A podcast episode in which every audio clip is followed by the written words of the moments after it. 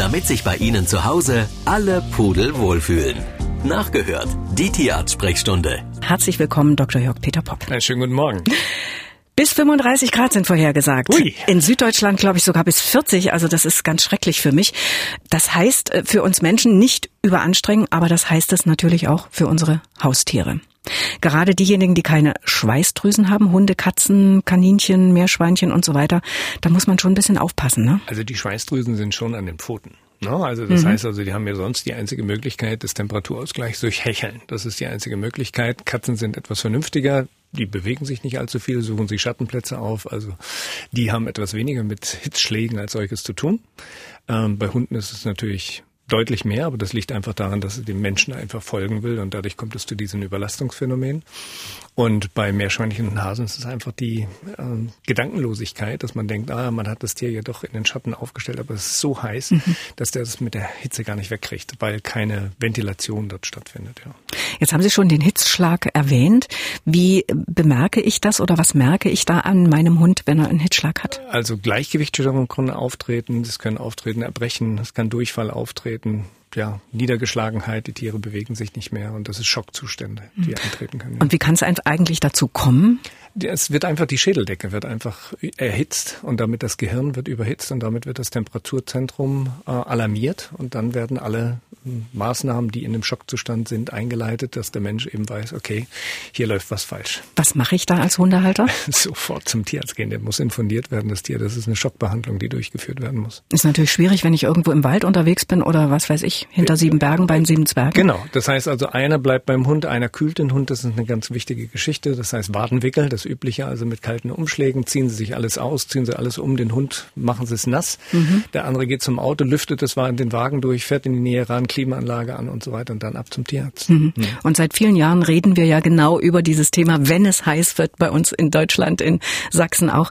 Äh, Und dann weisen wir auch immer wieder darauf hin, Hunde nicht im Auto lassen. Absolut. Also ich hatte, wir waren mal irgendwo bei einer Hundeausstellung gewesen und das, bei einer Hundeausstellung. Und da wird tatsächlich von der Gesellschaft dort ausgerufen, dass die Tierhalter dort bitte ihre Hunde aus dem Auto rausnehmen sollen. Bei Temperaturen wirklich von 30 Grad Außentemperatur. Das ist unverständlich, dass man sagt, ja, ich lasse das Tier mal für fünf Minuten drin. Der Wagen, der heizt sich auf. Das müssen Sie selber mal kontrollieren. Legen Sie mal einen Temperaturfühler dort rein und gucken Sie mal, was innerhalb einer Viertelstunde passiert, wenn Sie das, den Wagen in der prallen Sonne, selbst wenn er im Schatten steht. Die Temperatur steigt auf 50, 60 Grad hoch. Unheimlich. Genau, und selbst wenn man das Fenster nur ein Stückchen auflässt Lässt- und denkt, ich hole nur mal ganz schnell was aus dem Supermarkt und dann Vergiss- vergessen steht eine. Riesenschlange da drin. Ja, nein, ist verantwortungslos. Ja. Tut mir leid. Und da habe ich auch vollstes Verständnis. Würde ich selber auch machen, selbst wenn ich dann die Scheibe zu bezahlen habe, ich würde die einschlagen, Mhm. damit man dem Tier die Chance aufs Leben gibt. Ja. Und da kam diese Mail bei uns an. Wir wohnen auf dem Dorf, haben drei Freigängerkatzen. In der Nachbarschaft lebt eine Bengalkatze, die ständig unsere Katzen attackiert. Mit dem Halter haben wir bisher uns nicht einigen können, den Kater eventuell äh, unter Artgenossen unterzubringen. Und ihre eigenen Tiere sind gestresst, haben Angst, ins Freie zu gehen. Und die Frage ist, was kann man da tun? Ja, gut, eine Bengalkatze ist ja nun kein aggressives, ähm, keine Rasse, die nun aggressiv ist, sondern es ist einfach ein Reviergerange. Das ist so. Das kann ich Ganz mal- normal. Ja, also ich sehe seh das wie bei meinem Kater gewesen. Der war der König aller Reusen bei uns im Dorf.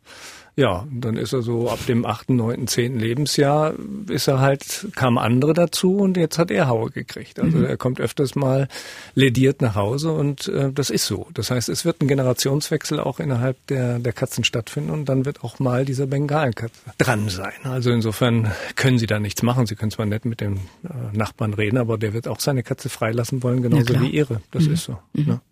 Sigrid aus Radebeul schreibt, äh, Dr. Popp, unser Kater Paul ist im April 17 geworden. Freigänger, hat alle Impfungen regelmäßig erhalten.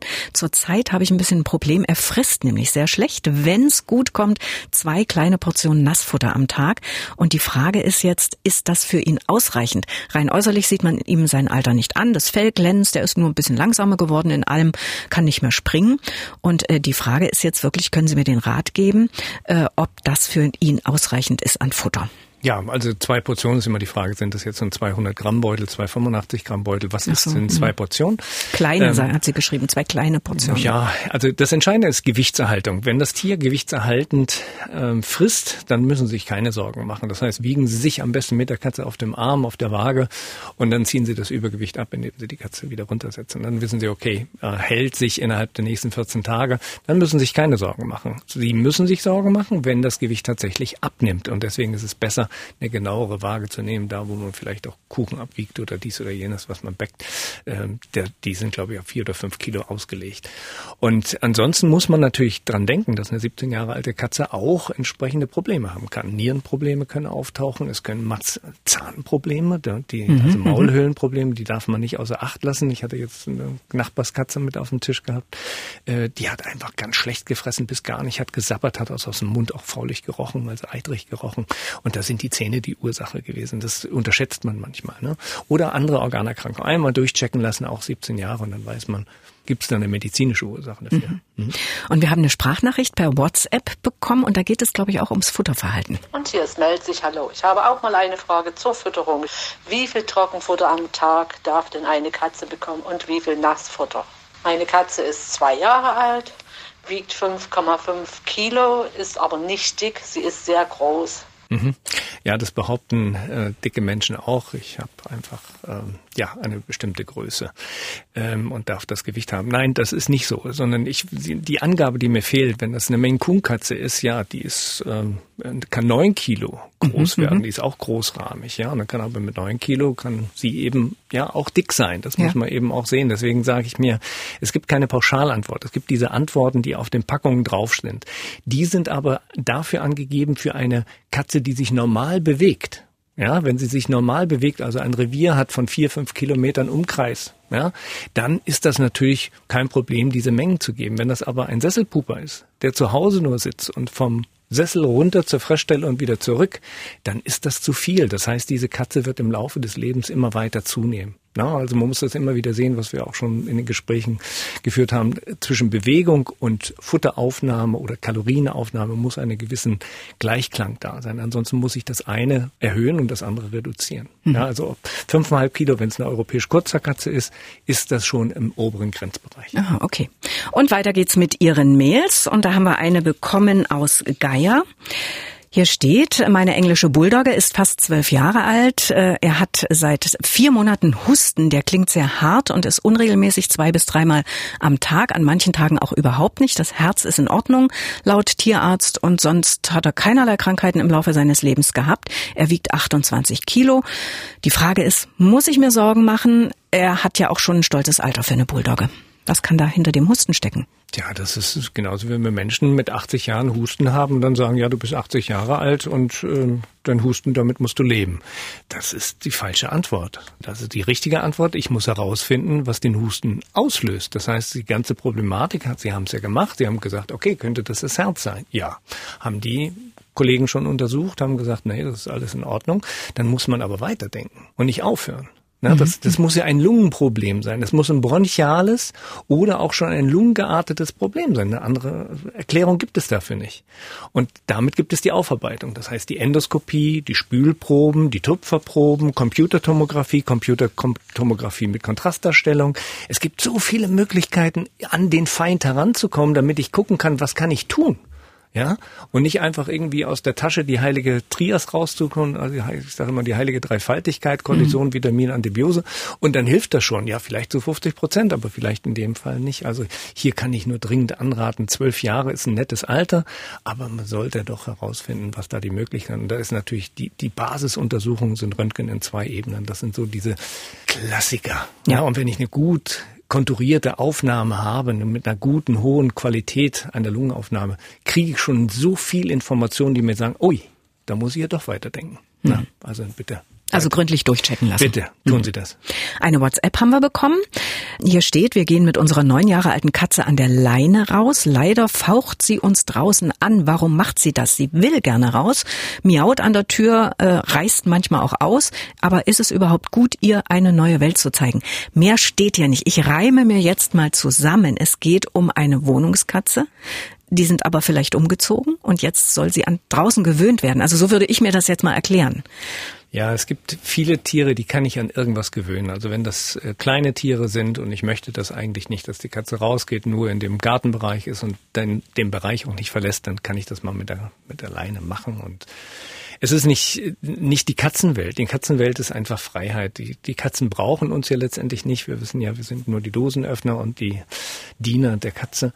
Und das, das ist für eine Katze keine Welt mit einer Leine, zumal sie, wenn sie dann noch erwachsen ist und ich will mit ihr rausgehen. Warum muss ich der Katze die Welt zeigen? Die, das ist, erarbeitet sich die Katze selber. Natürlich, wenn sie in der Nähe einer Hauptverkehrsstraße ist, das ist natürlich tödlich. Das kann man abschätzen.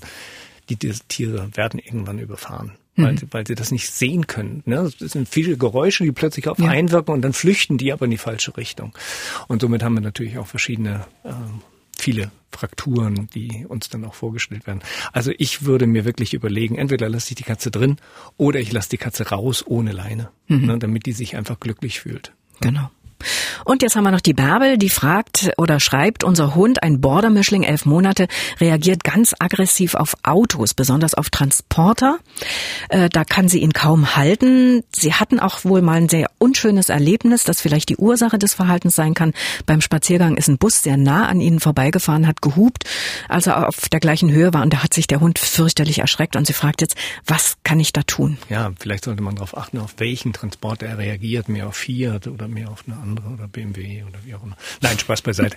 ähm, es ist schlicht und ergreifend ein, ein, ein Fehler gemacht worden in der Prägungsphase. Die Prägungsphase, die beginnt ja so ab der vierten Woche bis so, sag ich mal, zwölfte, vierzehnte Lebenswoche. Mhm. Und in dieser Phase müssen die Tiere mit allem, gerade Hunde, mit allem konfrontiert werden, ob das jetzt nun spielende Kinder sind, Fußgänger, Straßenbahnen, Autos, hupende Autos, hupende Autos mhm. wie auch immer, Laster, wie auch immer.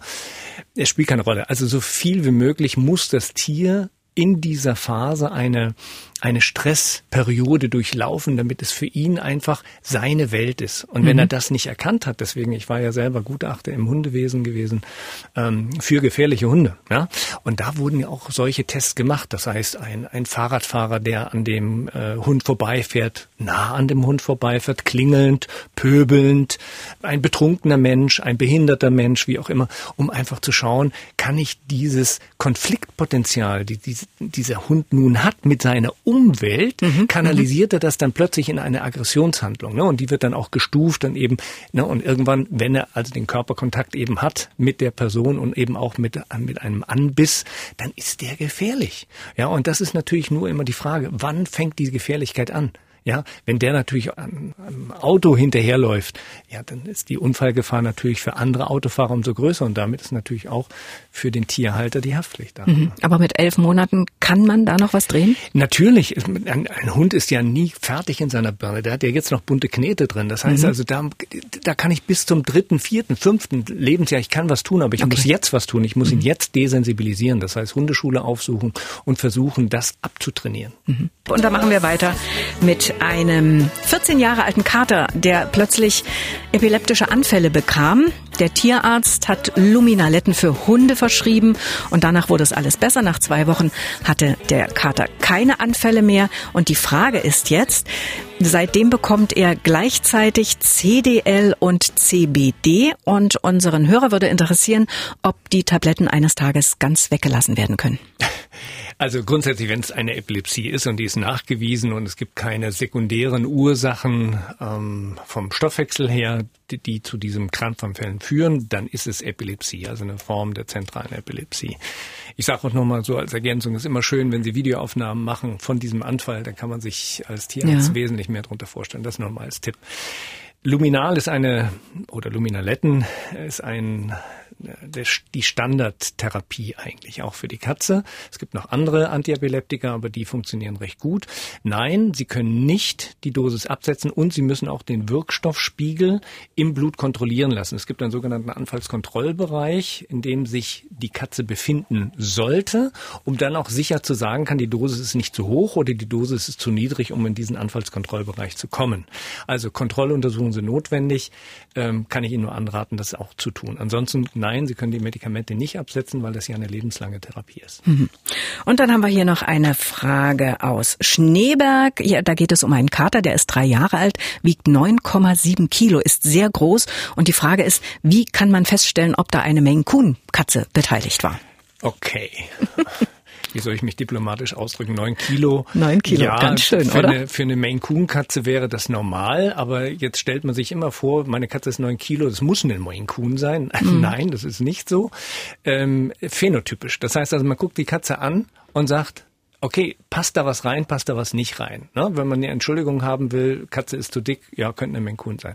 Ähm, nein, man kann auch versuchen, in ein Labor zu finden, ob man einen sogenannten Abstammungsnachweis führen kann, um zu gucken, wie ist das genetische Profil, passt das zu dieser Rasse? Mhm. Könnte es nicht auch eine norwegische Waldkatze ist oder ist es einfach nur eine dicke europäische Kurzhaarkatze? Also da kann man Untersuchungen durchführen lassen. Radio im Internet. Sie können aber auch das Original hören. MDR Sachsen.